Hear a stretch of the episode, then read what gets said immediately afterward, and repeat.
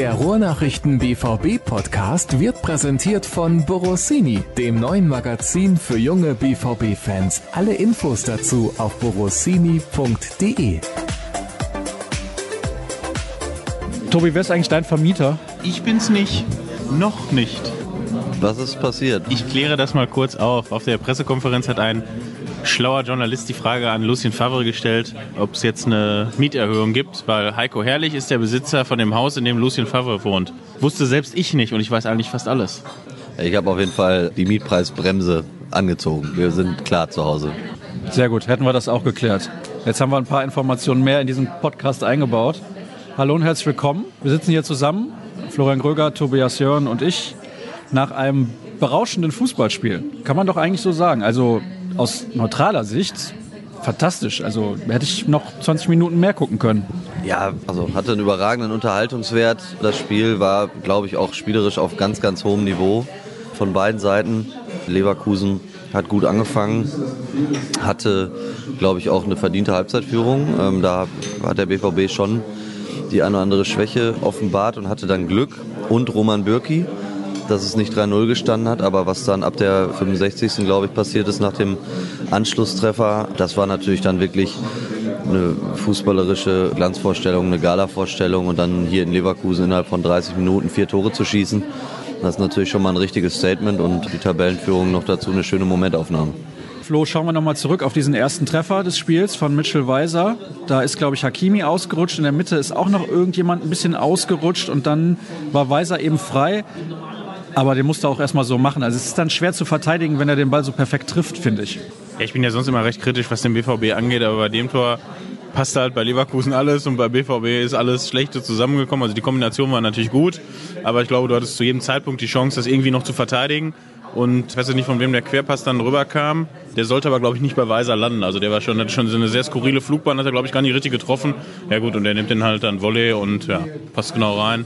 Kennt, glaube ich, jeder, der mal Fußball gespielt hat, da weiß man auch sofort, der zappelt da oben drin und dann, ja, das war ein super Start für Leverkusen gewesen. Was hat Leverkusen in der Anfangsphase besonders gut gemacht? Ich glaube, sie haben sehr gut gegen den Ball gearbeitet, super gepresst. Also der BVB hatte schon Probleme, sich spielerisch zu befreien. Stand dann auch phasenweise tief und dann gab es eben das frühe Tor. Und ja, Leverkusen hat natürlich einfach mit unheimlich viel Dampf nach vorne gespielt. Ich habe nach dem Spiel kurz mit Matze Kleinsteiber gesprochen, dem Torwarttrainer. Wir haben dann auch so ein bisschen gesprochen, ob das 3-0, wenn es denn gefallen wäre für Leverkusen, vielleicht so quasi den Deckel drauf gemacht hätte und wir waren uns einig, dass es dann wahrscheinlich gelaufen gewesen wäre, das Spiel. Matze sagte dann aber auch nochmal, dass sie schon auch gesagt haben, Leverkusen hat richtig Gas gegeben und sie hatten schon auch den Eindruck, dass Leverkusen das nicht 90 Minuten gehen kann. Und zumindest jetzt nach dem Spiel scheint es natürlich auch die richtige Annahme gewesen zu sein. Flo, fandest du das Tempo von Leverkusen in der ersten Halbzeit so extrem hoch, dass man das nicht über 90 Minuten gehen kann? Also ich ehrlich gesagt nicht. Nö, ich fand auch ein, zur Halbzeit irgendwie so ein Zwischenfazit schwierig, weil Leverkusen zwar irgendwie nicht schlecht war, aber jetzt auch nicht so überragend gut, dass man sagen könnte, oh, die führen auf jeden Fall hoch verdient. Und Dortmund hatte ja defensiv halt ein paar Probleme, wie Tobi schon gesagt hat, mit dem Pressing, aber hatte auch zwei, drei gute Kontersituationen, wo sie auch gut über Außen durchgebrochen sind, auch gute Kombinationen mal über Außen, über Brun Larsen und ich glaube zwei oder dreimal Hakimi, der dann aber die Flanke entweder gar nicht bringt oder sie kommt beim Leverkusener an. Also, weiß ich nicht, war irgendwie schwierige erste Halbzeit, aber die Führung ging, glaube ich, dann auf jeden Fall in Ordnung. Dann fiel irgendwann das 2 zu 0 von Jonathan Tah nach einem Eckball, wo man den Eckball vielleicht schon hätte verhindern können. Der kam dann, glaube ich, ja, ein bisschen, ich will nicht sagen unglücklich zustande, aber hätte man irgendwie verhindern können. Und vorher gab es noch eine Kontersituation, die einfach unglaublich schlecht ausgespielt wurde. Ich weiß nicht, ob sich einer von euch beiden daran erinnert. Da war dann auf der rechten Seite irgendwie Hakimi mit jemand anderem, glaube ich, noch zusammen frei. Das haben sie ganz schlecht ausgespielt. Da hätte man auf jeden Fall eine Torchance draus machen müssen, finde ich zumindest. Und dann im Gegenzug, ja, nach einer Ecke ein bisschen Gewühl und dann fällt halt dieses Tor. So ist man nicht richtig und energisch genug im Strafraum dann zum Abpraller gegangen. Ja, aber auch die Situationen sind bekannt. Ne? Der Ball liegt dann genau zwischen Diallo und Zagadou und Diallo denkt, Zagadou spielt ihn und umgekehrt und ja, dann spielt ihn halt keiner oder ist dann so halbherzig geklärt nur und ja, dann gibt es da so ein bisschen Ping-Pong. Ja, und Jonathan Tah, dass der mit dem Fuß im Strafraum am Tor macht, ist ja auch eher selten. Also wenn, macht das per Kopf. Ja, wie beim ersten Tor kam da dann auch ein bisschen Unvermögen und Pech zusammen. Ja, und so gehst du dann mit dem 0-2 in die Halbzeit und was dann passiert ist, haben wir ja gerade schon kurz drüber gesprochen. Ich war eigentlich davon ausgegangen, dass er in der Halbzeit vielleicht schon, also nicht in der Halbzeit, sondern direkt mit Wiederanpfiff Paco Alcacer einwechselt für Maximilian Philipp. Denn Philipp hing meiner Meinung nach schon arg in der Luft. Wie hast du das gesehen, Tobi? Er hatte Probleme, sich vorne zu behaupten, war nicht gut im Spiel drin. Insofern war der, war der Wechsel dann natürlich völlig nachvollziehbar und rückblickend betrachtet auch richtig ja, er hat dann zur Halbzeit erstmal, also Lucien Favre hat reagiert und, und äh, Moda Hut gebracht für Thomas Delaney, der heute auch nicht seinen besten Tag erwischt hat und natürlich dann bei 0-2 auch die defensivere Ausrichtung ein bisschen aufzubrechen und mit Moda Hut natürlich auch nochmal ein bisschen ein belebendes, kreatives Element ins Spiel zu bringen. Ja, und dann hat es natürlich auch alles wunderbar geklappt. Ich möchte nochmal, bevor wir dann jetzt über die zweite Halbzeit und diese furiose Aufholjagd sprechen, auf die Anfangsaufstellung eingehen, Tobi. Denn wir haben über Hakimi gesprochen. Und du hast mir gesagt, am Samstag wird auf jeden Fall Piszek wieder spielen. Jetzt war der ein bisschen angeschlagen und deswegen ist er nicht mitgefahren nach Leverkusen. Hakimi hat das am Anfang defensiv so lala gelöst, aber hat sich richtig ins Spiel reingebissen, finde ich. Ich möchte dann mal vorher schicken, also Piszek ist gestern mitgefahren und Guerrero war eigentlich nicht im Kader und beim Anspitzen heute Morgen hatte er dann über muskuläre Probleme geklagt und deswegen war das dann noch recht kurzfristig diese Änderung. Ja, du hast recht. Also wir haben ja in der Tat darüber gesprochen, ob man dann in Leverkusen den offensiveren Ansatz auf der Rechtsverteidigerposition wählen sollte oder den defensiveren. Ich glaube, dass Lukas Piszczek heute begonnen hätte, so wie wir es eigentlich erörtert hätten, wenn es denn eben vom Gesundheitszustand möglich gewesen wäre. Lucien Favre musste dann reagieren, Er hat sich dann ja auch entschlossen, in der Viererkette dann Axel Zagadou zu nehmen, weil Marcel Schmelzer links ja auch eine Pause bekommen hat, um dann mit Diallo links zu verteidigen. Um jetzt aber speziell über Hakimi zu reden, er hatte Probleme. Da hat man dann eben, glaube ich, das gemerkt, was wir auch angesprochen haben, dass es da in der Rückwärtsbewegung, wenn er richtig gefordert ist, schon noch Verbesserungspotenzial gibt, was ja Lucien Favre auch immer wieder unterstreicht, dass bei allem Talent und aller Qualität und aller Power nach vorne eben in der Rückwärtsbewegung noch gewisse Entwicklungsschritte nötig sind. Aber ja, er hat die Situation angenommen und hat sich wirklich ins Spiel so richtig reingearbeitet und hatte dann natürlich heute auch wieder gute Szenen nach vorne. Flo, auf der anderen Seite wird hier da Diallo gefallen, der Schmelzer ersetzt hat. Ich war überrascht, ehrlich gesagt, dass ausgerechnet in diesem Spiel dann Schmelzer komplett zu Hause gelassen wird. Also zumindest im Kader hätte ich ihn eigentlich noch erwartet. Einerseits ja, andererseits war gegen Nürnberg die Personallage da hinten ja auch jetzt nicht so rosig, dass man da ihm eine Pause hätte geben können. Da war es, glaube ich, eher, oder waren Lucien Favre im Prinzip die Hände gebunden. Ja, also Diallo hat jetzt auch hinten links jetzt nicht so seinen besten Tag erwischt. Wir haben gerade schon über das Gegentor gesprochen, über das zweite.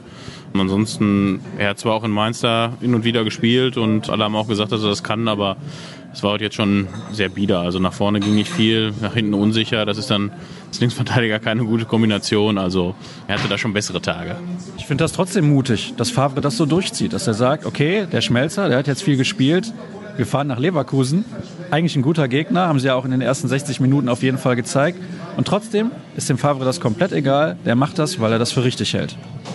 Ja, das ist auf jeden Fall konsequent und es ist natürlich in einer gewissen Art und Weise dann auch authentisch und glaubwürdig, wenn man natürlich immer predigt, dass alle Spieler wichtig sind, dann auch in solchen Spielen am Rotationsprinzip festzuhalten. Mich hat es auch überrascht, die Viererkette so umzubauen, war mutig und es hat ja auch relativ lange so ausgesehen, als ob es nicht unbedingt funktionieren würde. Nach dem 4-2 ist dann die alte Floskel, dass er Erfolg recht gibt. So einfach. Und Sagadu in der Innenverteidigung, der hat dann nochmal hinten raus eine richtig geile Grätsche gezeigt. Vor dem, nee, nach dem Pfostenschuss ist richtig. Von Volland, bald, bald zurück. Und ich glaube, irgendein Leverkusener wäre einschussbereit gewesen. Und zack, fährt er nochmal das lange Bein aus. Hat mir auch im Spielaufbau relativ gut gefallen. War aus der Viererkette meiner Meinung nach der beste Mann.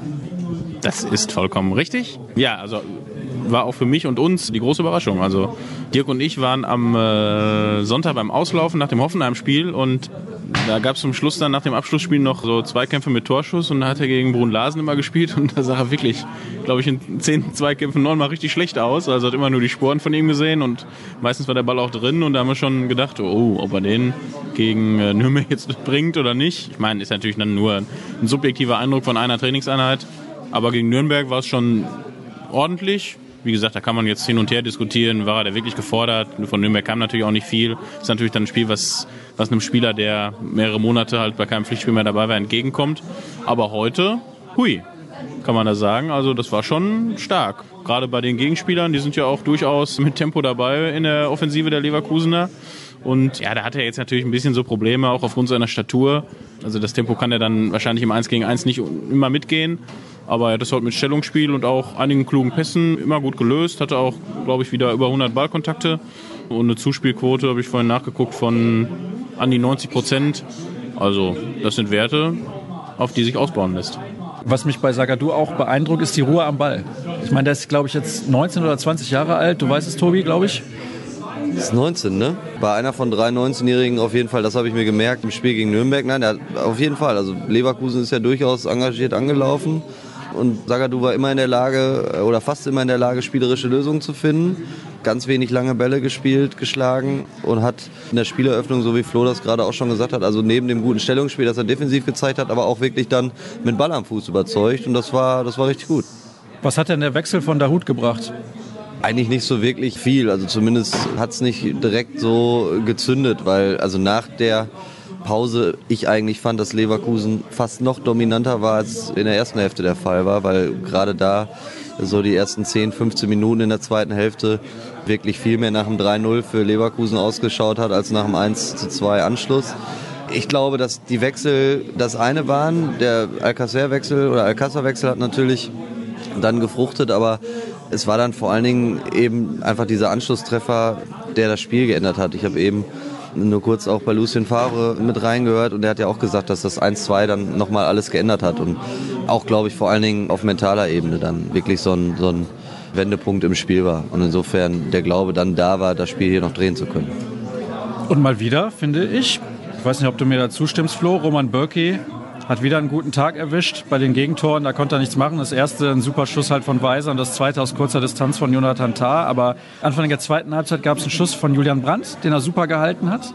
Und dann nochmal diese andere Szene, wo Volland dann in den Pfosten schießt, wo er den Winkel aber für Volland so klein macht, dass der quasi so genau schießen muss. Also ich glaube, eine weitere Szene gab es auch noch, wo er nochmal einen gehalten hat. Strahlt enorm viel Sicherheit aus momentan. Was soll ich denn da jetzt? Hast du schon alles gesagt. Die Fragen hast du dir doch so gelegt, das will ich hier bestätigen, oder nicht, Tobi? Er nickt, auch wenn er jetzt nichts sagt. Ja, also bisher auch sicherlich einer der Gewinner dieser bisherigen Spielzeit. In der vergangenen Saison gab es ja mal zwischenzeitlich eine Diskussion, die natürlich auch dann größer war, als sie eigentlich war. Er hatte immer seine alle fünf, sechs Spiele mal durch die Beine geflutscht oder er hat auch manchmal ein bisschen Probleme mit dem Ball am Fuß, dass der Ball dann mal ins Ausfliegt. Aber in dieser Saison Chapeau, also da kann man bisher absolut nichts sagen. Und ja, wir hoffen, dass es so weitergeht vor dem Spiel, ich weiß gar nicht, ob ich da mit euch drüber gesprochen habe oder mit irgendwelchen anderen Kollegen, haben wir noch philosophiert und gesagt, ja, der Jaden Sancho, bei den Auftritten, die er immer hinlegt, ist ja schon verwunderlich, dass er nicht in der Startelf steht. Aber im Endeffekt, wenn der Gegner schon ein bisschen müde ist und der kommt dann noch von der Bank mit der Frische und der Geschwindigkeit, mit dem Tempo-Dribbling, wo er dann auch im 1 gegen 1 noch Situationen lösen kann, ist das eine absolute Waffe, die du gerne auch von der Bank bringen kannst. Das hat er heute wieder gezeigt. Als er reinkam, hat sich das Spiel dann endgültig gedreht. Ja, er nimmt die Rolle auch super an. Also es ist ja auch nicht ganz einfach als junger Spieler, wenn man natürlich sicherlich auch von der einen oder anderen Seite mal zugeflüstert bekommt, dass man auch eigentlich ein Startelf-Kandidat sein müsste bei dem, was man in den Kurzeinsätzen so gezeigt hat. Aber also das finde ich bemerkenswert, dass er da auch so zufrieden ist mit der Rolle, die er hat und das einfach super mit Leben füllt, wenn er reinkommt. Natürlich einfach tatsächlich immer so dieses Gefühl auch versprüht, dass er den Unterschied machen kann mit einer Aktion. Das hat jetzt wirklich schon sehr, sehr häufig funktioniert in dieser Saison und, und er kommt rein und ja, das zweite Tor in Co-Produktion mit Reus super rauskombiniert. Das ist schon ganz viel Qualität, die Lucien Favre da noch von außen bringen kann. Ist schon gut. Das hätte der Tobi beim neuen FIFA nicht besser hinkriegen können mit diesem Doppelpass. Also erste Sahne. Wobei man andererseits auch sagen muss, das einzige Mal, wo Sancho von Anfang an gespielt hat, in Brügge, da war er eher schlecht, glaube ich. Da war allerdings die ganze Mannschaft schlecht. Ja gut, war sie jetzt heute über 55 bis 60 Minuten auch ein bisschen viel nicht gut.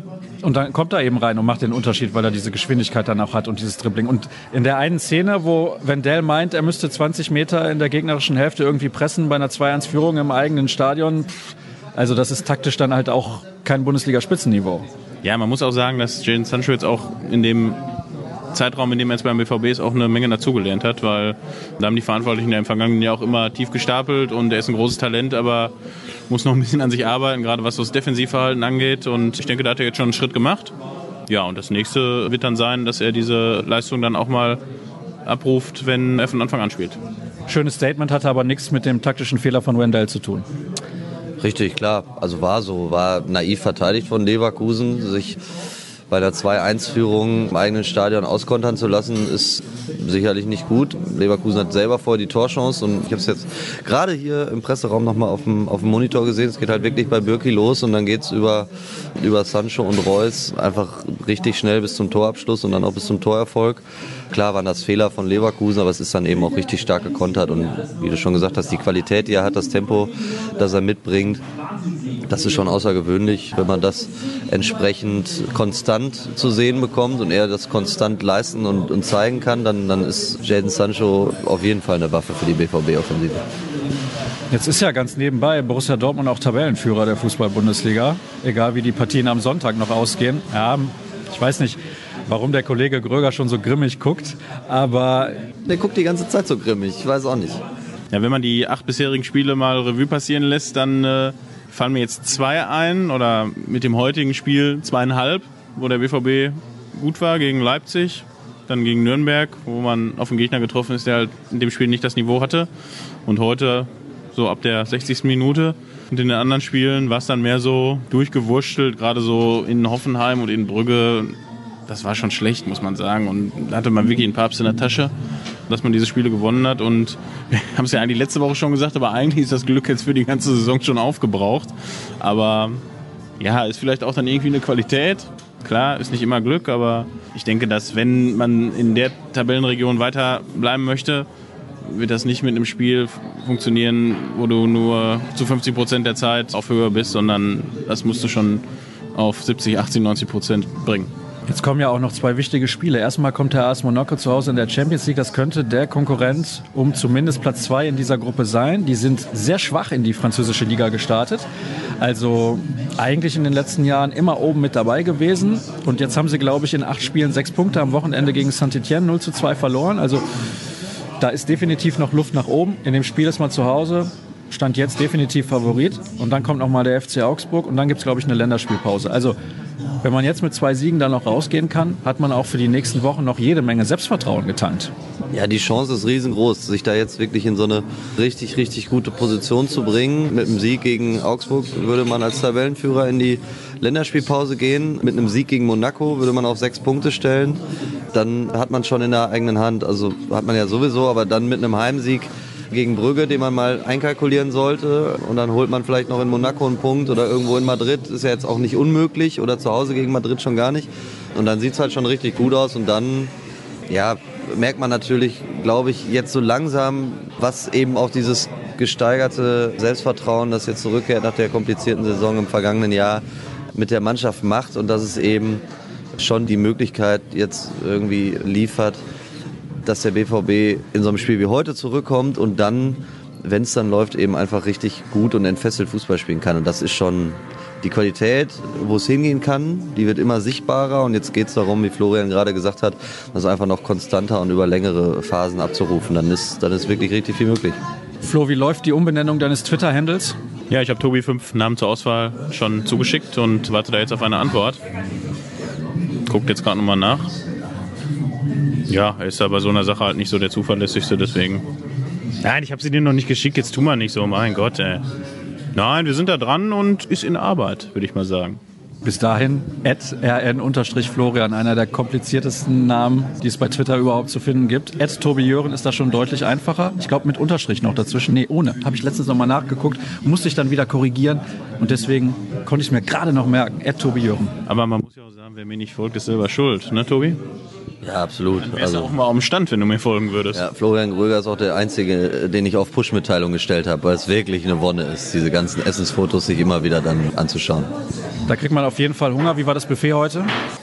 Eine gute Leistung von der ersten bis zur letzten Minute. Und wenn ich den Tobi richtig verstanden habe, würden wir jetzt noch mal kurz den Abgesang vor Ort machen. Da fliegen wir noch mal kurz an die Currywurst dran.